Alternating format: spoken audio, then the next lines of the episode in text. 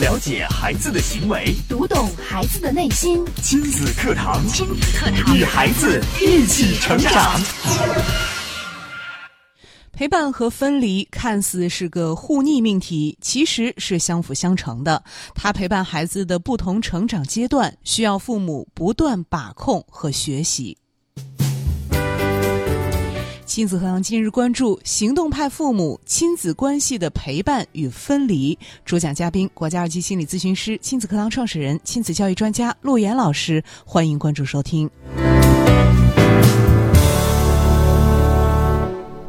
我是主持人潇潇，我们有请今天的嘉宾陆岩老师。陆岩老师好，潇潇好，亲子课堂的各位亲友，九三一的各位听友，大家好。今天陆岩老师继续跟我们分享行动派父母。今天是我们要说到的是亲子关系当中的陪伴和分离。嗯嗯，呃，我们每一个家庭都有每一个家庭的关系啊，每一个家庭呢有每一个家庭的相处之道。对。那么人终究是要长大的。所以说呢，我们是一档关注家庭教育、关注成长的一个节目。那么大家不要觉得这是一个只针对孩子的健康啊、心理的成长。其实这档节目更多的你会发现，教育的根本不在于育别别人，而在于育己啊，就是自我的自我成长。嗯。那么在我们看到很多的一些这个亲子教育里面，有两个词经常会被提到，啊，也是我们经常会提到的。那么一个呢是陪伴，我们说，呃，陪伴是亲子关系的前提。你没有在，人都不在，你跟我谈什么关系呢？啊，对，你跟我谈什么技巧方法都谈不到。对。那么另外一个关键词呢是分离，有一种爱叫做放手，是吧？说做父母就是和孩子慢慢分离的过程啊，最终呢都会像那个在悬崖上的老鹰推小鹰一样，把它推向天际啊。对。那么陪伴和分离这两个矛盾吗？嗯。啊，一听起来肯定是矛盾的，是吧？一个呢是要更加的亲密，另外一个呢是变得更加的疏远。疏远。对。但是今天我们想跟大家把这两件事情呢捋清楚。也让大家呢，在孩子成长的每一个时期，能够明白自己应该怎么来做好亲密的关系，怎么来做好孩子的支持系统，怎么样来让孩子和你远离。哦，因为我们说亲子关系是以分离为目的的嘛。是，我先说一说我看到的一些现象啊。嗯。很多时候啊，嗯，我们我们经常过去说啊，说不同不幸的家庭各有各的不幸，对，幸福的家庭是一样的。对。那么我先说一个。不就是不幸的，所谓不幸的，或者说我看到的现象。好，那么正确的一个亲密和分离的关系呢？一会儿我会讲一个比较系统的，但大致呢还都是首先呢是要有充分的高质量的陪伴，然后慢慢慢慢的去信任你的孩子，然后让你的孩子和你分离。嗯，是这样的一个过程。对，但是我们往往可能会做错。就正好是逆向，正好是逆向，做反了。比方说呢，在孩子零到三岁、三到六岁的时候，我们总觉得孩子屁事儿不懂，小屁孩儿，嗯，懂什么懂啊？是不是？嗯，所以很可能呢，交给了隔代的老人，嗯，有可能是呢，交给了这个保姆，对，啊，那么这个时候呢，小的时候你做的是什么事儿啊？是分离，哦，然后随着孩子慢慢。长大了，上学了，这个时候呢，你开始亲密了。开始亲密。你为什么亲密了呢？嗯，因为你觉得那个成绩很重要了。对。然后你就亲密的过去去询问孩子现在学习情况怎么样？对。是吧？然后十二年寒窗苦读，一段亲密过来之后，你会发现孩子和你的距离越来越远。嗯。这个时候呢，家长就非常的伤心。嗯。说呀，这孩子的青春期真可怕。哦。哦。然后什么事情呢都反着我做。嗯，并且呢，现在也越来越不爱跟我说话了。嗯，然后这个时候，父母就特别想要去寻找一份亲密感。嗯，然后就特别想去陪伴。嗯，但是越陪伴孩子与他越远，隔阂越大。嗯，那么这是不是一种逆向呢？还真是，是吧？开始的时候你该陪伴的时候不陪伴，对啊，该放手的你又放不了手了，对，该分离的时候呢？你又去寻求这种亲密了亲密感，那么这就是这两个词这两个关键词的时间序位的错误。嗯，这两个词是有它的时间关系的。那我们来看一看，对于孩子成长的一个基本规律是什么样的？嗯，或者说，如果说我们作为父母是一个生产厂家的话，那么孩子就是我们的产品。对，那么产品是不是应该有一个孩子的一个说明书？嗯，你有没有去读过孩子的说明书？嗯，拿到这个说明书了，那么当他生产出来了之后，你知道不知道该怎么做好售后服务？每个阶段应该做怎样的售后服务？什么时候可能哪个零件需要换了，你知道吗？嗯，所以天底下所有的东西都需要学习，唯独亲子教育好像大家觉得这个家庭啊，教育孩子这件事情是不需要学习的啊。殊不知呢，这里面呢更是需要我们父母加大智慧的。是，呃，曾经我做了一期节目里边，我讲到是吧？我们去造一个汽车，知道是多少的零件，我们能够把这个汽车整备造出来。对，我们哪怕是造一个火箭，嗯，它精细到千分之一秒，精密计算呀。然后去把也能把它造出来。对，但是唯独这个孩子，啊，你没有办法去给他做这种计量，你没有办法说我做的更加的精密，或者说我把它制造的更加的细致，然后我就不用管了。不是的，不行。孩子是很有趣的，就他整个的成长的过程都需要父母爱的陪伴。嗯，它不是单纯的一个机器。那我们来看一看父母在孩子成长阶段不同的角色，或者说你应该做到的部分。那么在孩子零到三岁的时候呢，最重要的呢是深度的陪伴。这个时候陪伴就决定了孩子的一生。哦，我们之前讲过的依附关系是吧？说零到十八个月之间，你的陪伴的方式就决定了孩子十八岁他的人际关系、情感关系，甚至是将来他的亲子关系，他形成了一个内在的心理工作机制。嗯，他是否能够感受到安全？他是否对自己是信任的？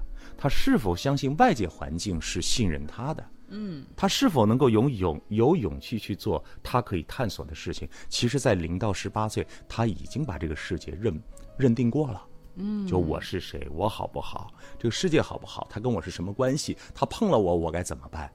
啊，他不碰我，我该怎么办？这些关系全部都定下来了。哦，那么三到六岁呢，是父母的信任的一个支持系统。嗯，三到六岁，哦因为孩子开始慢慢的产生了自我。那么这个时候呢，他很多的行为，我们很多的父母往往在这个时候就是觉得是纠正行为的过程，嗯，叫做习惯养成期。对，其实更重要的，它是一个什么呢？它应该是一个他做到什么的一个支持系统系。就是这段时间，孩子会做一件事情，你认可了；做了另外一件事情，认可了，他就会非常有信心去做好他人生当中的一点一点的，一小步一小步，将来是一大步。嗯，啊，这是三到六岁。那么六到十二岁呢？你这个时候你应该是孩子最好的导游或者是他的顾问，就他已经开始去探索世界了，他可能会去。有学习的场合，有社交的场合，啊，有看待世界的场合。其实这个时候，你就是一个真正的顾问的角色，或者我讲是一个像一个导游的角色那么十二岁到十八岁，慢慢就要面临着分离了。哦，很多时候家长在这个时期，可能你并不知道你要分离，或者你舍不得分离，你还想要在事无巨细的时候，孩子就会觉得你好烦。为什么？因为我已经长大了，我是这会儿喝水还是等会儿喝水，你还要说吗？因为这会儿必须要分离。对，我是喝十八度的水还是三十八度的水，你还要管我吗？那这个时候是什么呢？是完全的爱的支持，你支持他就行了，你做好他的大后方就行了，因为你要知道他要分离了。所以这是一个正常的一个亲子关系的基本发展形态。从这个角度来看呢，陪伴和分离没有矛盾，嗯，他们是相辅相成的，对，它是必然的一个发展阶段。嗯，但是作为父母的你，懂得吗？就是我们要在对的那个时间点去做对的事。是的，并且对的时间点做对的事，你还要能做得出来。为什么很多时候我们什么道理都懂，可是我们做不出来因为你的内心没有力量。比方说，内心没有力量亲密。你看，我们做哦行动派父母，我们说每天三分钟的微笑，三分钟的微笑，嗯，三分钟的拥抱，这对于很多家长来说简单吗？可能对于你来说很简单，但是殊不知，还对一部分家长来说，这是一件很难的事情，做不出来。因为他在他的原生家庭成长，他内心的那样的一个成长历程当中，他没有这样的一个部分，这是一个柔软的爱的部分。每个人的亲密关系的程度、深度是不一样的，对，所以他有可能就会在这个方面对孩子是缺失的。就是我们平时聊什么说什么都行，但是你让我把我的爱表示出来，我好像不太会。说不出口，对，或者说我跟你聊一聊我的你的心事，我看着你眼睛，好好的说几句话，不会。嗯，我们上一代很多的父母都是这样的，只会谈事，只会谈学习。嗯啊，那么这是跟什么有关呢？是跟他的原生家庭和母亲的关系有关。就他在他的家庭里就是这样过来的。是的，跟他的母亲的这个关系有关。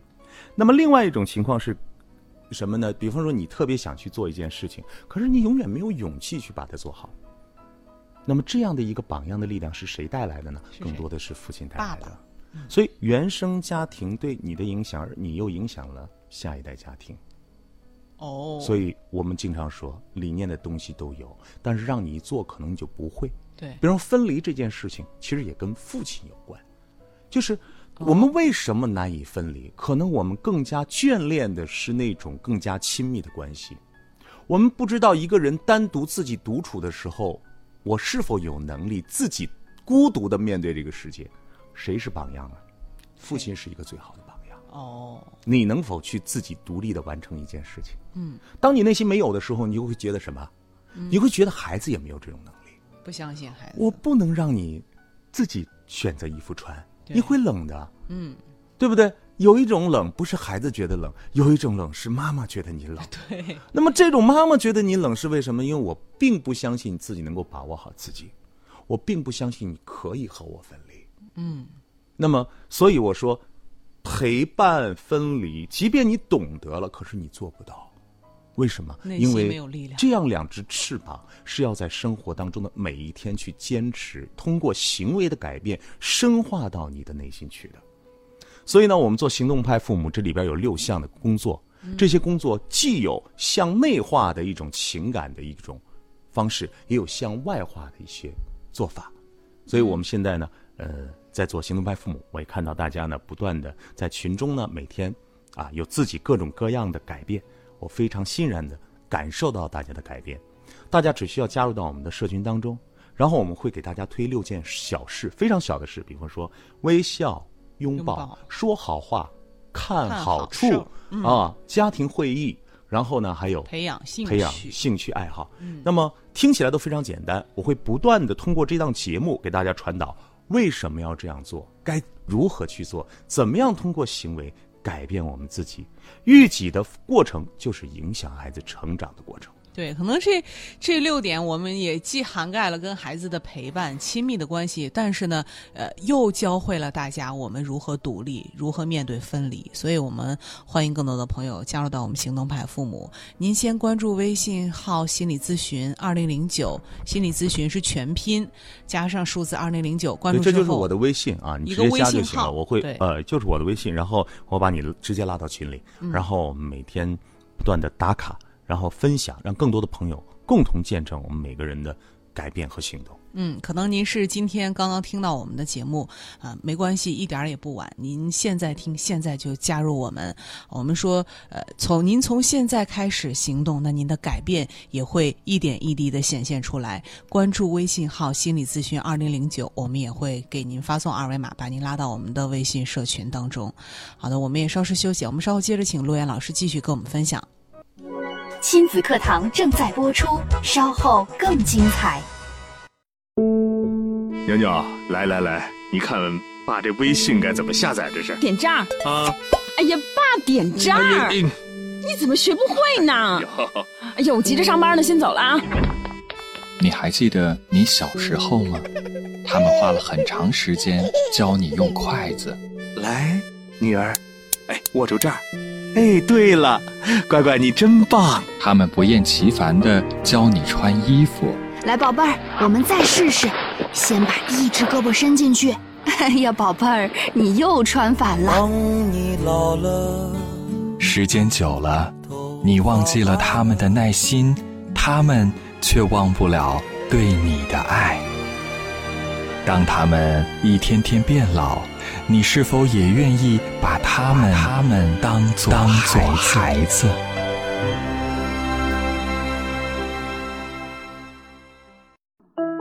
了解孩子的行为，读懂孩子的内心。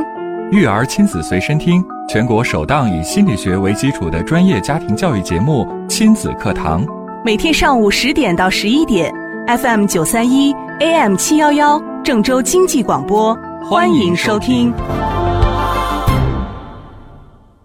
你的努力，你的工作，你的事业，这一切都为了什么？都为了什么？你一生为之奋斗的目标目标是什么？家庭和孩子。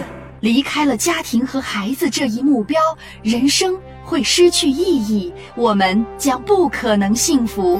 亲子课堂给你一张通往幸福生活的地图。生活的地图。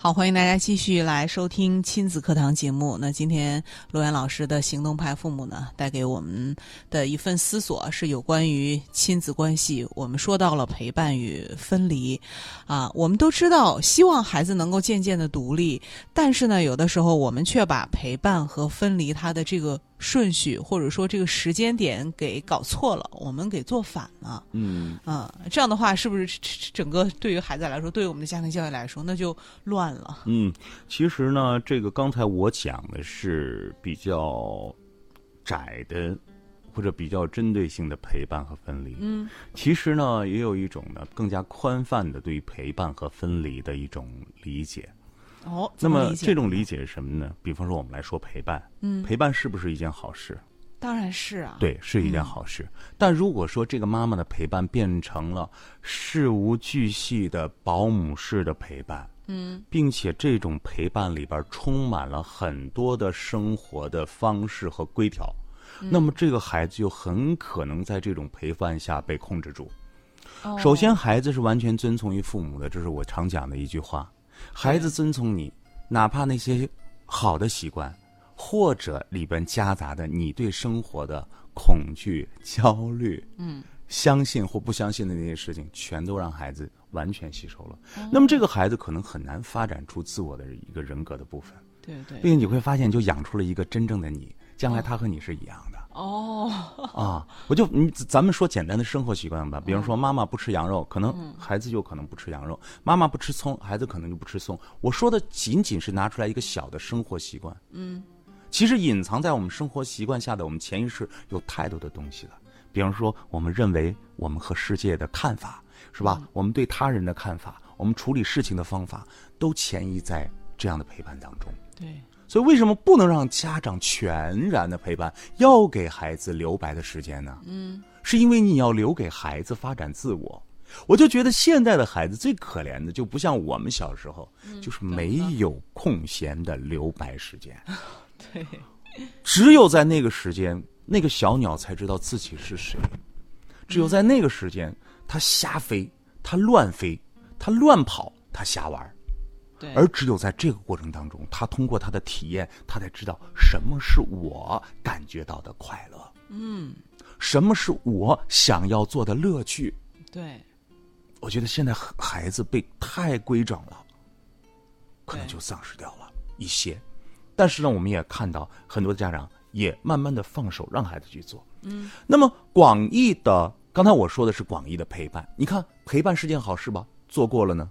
就变成了保姆的事无巨细，是不是就把孩子完全控制在你的手里了？了是不是？嗯、总有一天孩子会反对，嗯，或者找寻自己的方法对抗对抗这些，可能不是对抗你，因为他完全相信你，他可能不对抗你，但他有可能对抗生活。哦，这个我这个生活我受不了，比方这种学习方式我受不了，我不想上学了。嗯，啊，或者说这个事情让我觉得受不了了。嗯，那个时候你怎么办？你还用你的压力去压吗？没用了。对，好，刚才我讲的是广义的陪伴，还有一个广义的分离。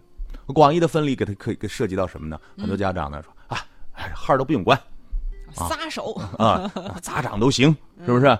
我才没那么多闲工夫呢，他有啥好聊的？嗯，是不是？你就忘记了，其实孩子很多时候他最亲密的人，最想寻求的帮助的人，就是可能就是你这个父亲。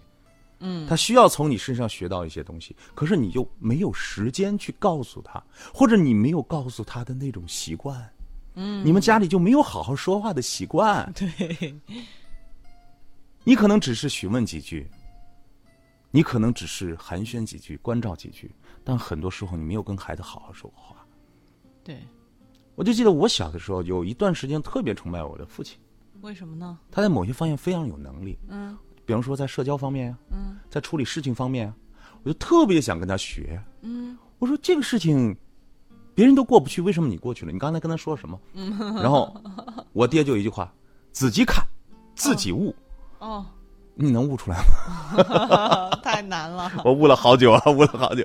所以你看，分离我的变成广义之后呢，其实代表什么呢？就我们总觉得树大自然直。对。但是呢，我们缺少了。我们在亲密关系当中的这种相互的交流，对，好，说到这儿，说到这儿呢，我想跟大家来分享的就是，我们现在所有的你的内心的状况，嗯，其实都跟陪伴和分离有着之根本的关联。哦，就是你所有现在的心理状况，比方说你会不会有时候感觉到莫名的悲伤、嗯、忧郁、愤怒或者控制不住的那种情绪？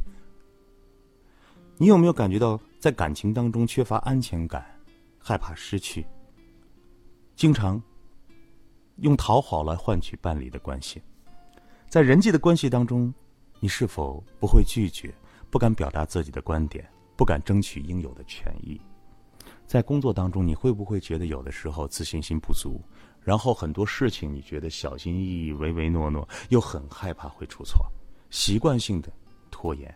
嗯。内心当中是否会感受到自己的脆弱、性格的孤僻？看似在外面哈哈大笑，其实内心还是孤独的那个小我，坐在一个安静的角落。嗯，或者很多时候用另外一种眼光，过度的在乎别人对自己的看法。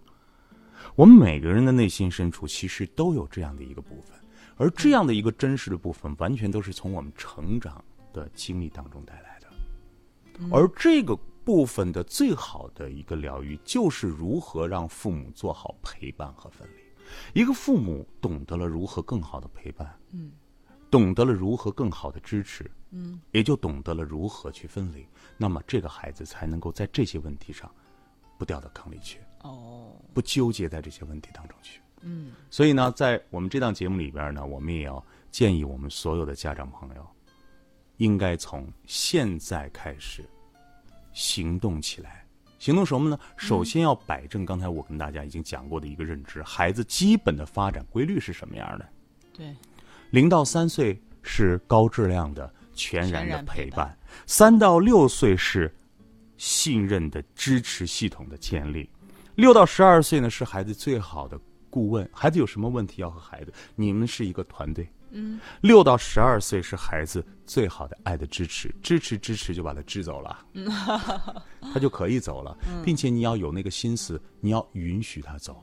很多家长是不允许他走，总想再多呵护一些，然后你就变成了那个唠叨的老妈子。对，然后呢，变成了一个烦人的老烦人精。好，那么我们通过什么样的方法去更好的去实现我们的陪伴和支？这个分离呢，其实陪伴就是爱，分离就是支持的力量。怎么样能够做得更好呢？我想，就是我们在每一天提高我们每个人的生活的这个品质和质量。